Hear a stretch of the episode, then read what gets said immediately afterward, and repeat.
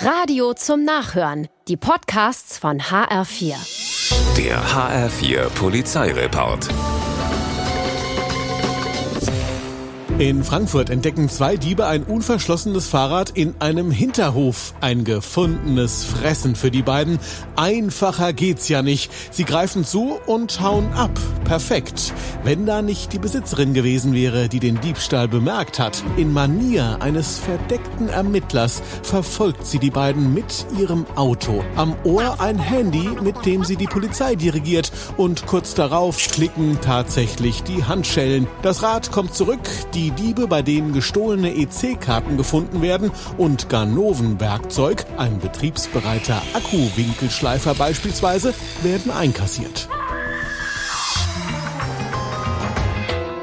In Biblis wird die Wohnung eines 39-Jährigen durchsucht. Der soll Werkzeug im Wert von 2500 Euro geklaut haben. Gefunden wird allerdings nichts. Glück gehabt. Wenn da nicht die beiden geklauten Fahrräder gewesen wären, auf die die Polizisten zufällig stoßen.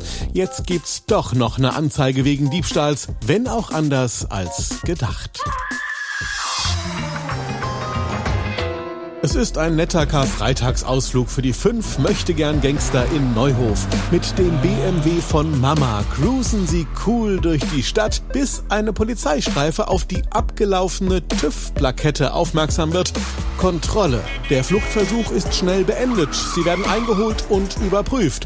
Volltreffer. Der Fahrer ist bekifft, hat Drogen im Blut. Drogen werden auch in den Taschen seiner Gangsterkumpel entdeckt. Außerdem hat einer von ihnen eine geladene Schreckschusspistole Pistole dabei.